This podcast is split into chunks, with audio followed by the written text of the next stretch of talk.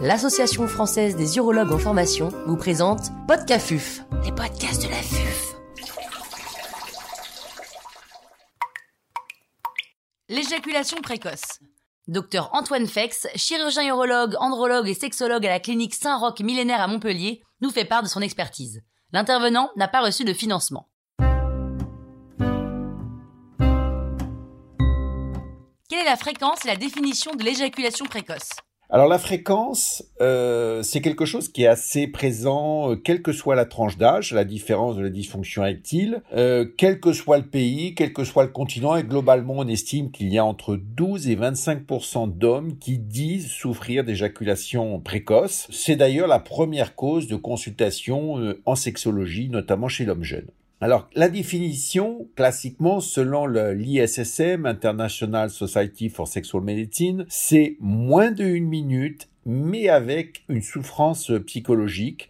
Alors après, il y a d'autres types de définitions qui rentrent également en ligne de compte, comme moins de trois minutes, notamment pour l'éjaculation prématurée secondaire, c'est-à-dire que l'homme n'a pas toujours souffert de ce trouble-là. Puis il y a également l'éjaculation prématurée euh, intermittente et variable, puis la pseudo-éjaculation prématurée, c'est-à-dire que le patient ressent comme une éjaculation précoce alors qu'il est euh, largement à plus de trois minutes, mais surtout qu'il a une difficulté de contrôle dans la phase euh, prééjaculatoire. Donc euh, c'est quelque chose qui est extrêmement euh, présent et qui est assez méconnu des urologues et je pense pourtant que nous devrions en tant qu'urologues plus souvent s'y intéresser.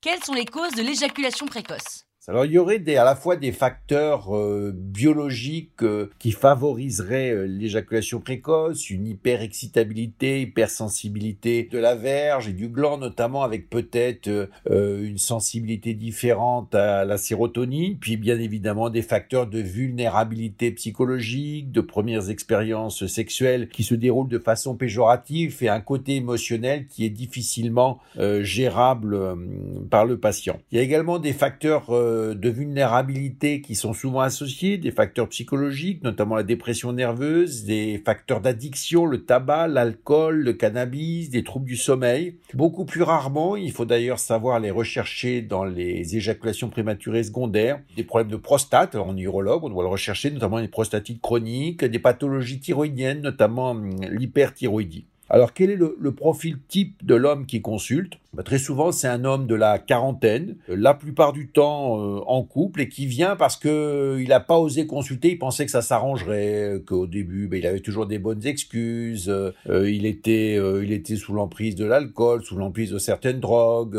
il pensait que ça allait s'arranger. Enfin bon bref, puis à un moment ça devient important parce que sa partenaire se plaint, il y a une frustration du patient mais également de la partenaire, puis également une crainte de la perte du couple, du, risque d'infidélité, ce qui fait que le patient, bah, des fois, il vient venir consulter en urgence, et puis maintenant, avec Internet, il va voir qu'il y a des médicaments et des solutions, et c'est donc, euh, ça favorise le fait qu'il vienne plutôt voir en consultation un urologue euh, plutôt qu'un sexologue, et beaucoup plus rarement son médecin généraliste. Mais parfois, vous avez des hommes qui sont euh, très jeunes, qui consultent euh, à 20 ans. Vous avez même le cas extrême de l'éjaculation précoce de celui qui a l'éjaculation antéporta, ça veut dire avant la porte, c'est-à-dire avant même la pénétration avec une grande souffrance. C'est important aussi de, de, de voir s'il y a des facteurs qui modulent cette éjaculation précoce. Est-ce que euh, c'est à chaque fois, pas à chaque fois? Est-ce qu'il l'estime à moins d'une minute ou plus? Est-ce que c'est favorisé par certaines euh, positions? Est-ce que la masturbation c'est aussi rapide ou est-ce qu'éventuellement ça peut durer plus longtemps? Parce que ça peut être un moyen également d'approche euh, thérapeutique et on va y revenir euh, un petit peu plus tard. Quelle est la prise en charge? Tout d'abord, dans la prise en charge, même si c'est pas selon la recommandation euh, obligatoire, je pense qu'on est urologue et on doit examiner les patients. D'abord pour vérifier qu'il n'y a pas d'anomalie anatomique. Vous pouvez découvrir euh, un phimosis euh, congénital qui a vieilli, un frein qui est sensible. Et on sait que s'il y a un facteur algique, ça peut favoriser l'éjaculation précoce. Bien évidemment, il faut jamais leur promettre que traiter le phimosis ou le frein court va régler l'éjaculation précoce, mais ça peut parfois quand même être un moyen d'améliorer les Ensuite, sur la prise en charge, je crois que ce qui est important, c'est de leur expliquer toutes les options possibles. L'option pharmacologique, il y a deux médicaments qui ont l'AMM pour l'éjaculation précoce. Euh, L'adapoxétine, c'est-à-dire le Privilégie, qui est un inhibiteur de la recapture de la sérotonine-like, mais qui n'est pas comme les antidépresseurs. Dans le commerce, ça s'appelle euh, le Privilégie à 30 ou 60 mg. Faut le prendre une à deux heures avant, donc ça nécessite de l'anticipation. Dans 10% des cas, il peut y avoir des effets secondaires, notamment un type de nausée ou vomissement, ce qui peut bien évidemment être gênant. Deuxième médicament, c'est le Fortassin qui est un, un, spray anesthésiant à base de lidocaïne et de prilocaïne. D'ailleurs, vous savez qu'il y a des préservatifs ont un petit peu d'anesthésiant local euh, lorsque vous en achetez sur le marché. Les autres médicaments, les antidépresseurs, euh, le tramadol aussi, euh, sont un petit peu plus euh, risqués parce que vous avez un risque d'addiction. Vous savez aussi que dans le traitement long cours des antidépresseurs, lorsque vous les prescrivez hors AMM, il a été décrit des, euh, des risques suicidaires. Donc je crois que maintenant qu'on a des médicaments qui ont l'AMM, il faut privilégier ceci. Ensuite, il y a les approches corporelles, il y a les approches basées sur des exercices, notamment le stop classique Stop and Go de Masters et Johnson, les approches basées sur la respiration abdominale et puis il y a toutes les thérapies euh, de type cognitivo-comportemental, euh, la sexoanalyse. Bref, il faut essayer, je pense, de proposer aux patients toutes les options. Et je crois que le plus important, c'est qu'il commence par l'option dont il a le plus envie. Très souvent, une option va pas suffire. Un médicament, par exemple, le Fortassin ou, le Privilégie, en moyenne, multiplie par 3 à 4 la durée du rapport sexuel chez 75% des hommes. N'oublions pas, moins de une minute, si vous multipliez par 3 à 4, vous arrivez à 3-4 minutes, ce qui est très clairement pour la plupart des patients insuffisant.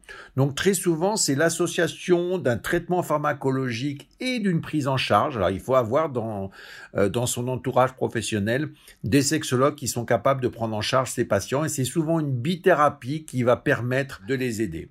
C'est important également de, de, les suivre et voir euh, à quel moment ils vont être aidés et également de voir quelle est l'implication de la partenaire. C'est bien évidemment plus difficile d'aider les hommes euh, qui sont seuls. Il faut pas hésiter également à les aider en leur disant de privilégier euh, des loisirs qui peuvent les aider, qui sont sur le contrôle à la fois du corps et de l'esprit, notamment euh, euh, les arts martiaux, le yoga, bref, tout ce qui est, on va dire, tendance sophrologique.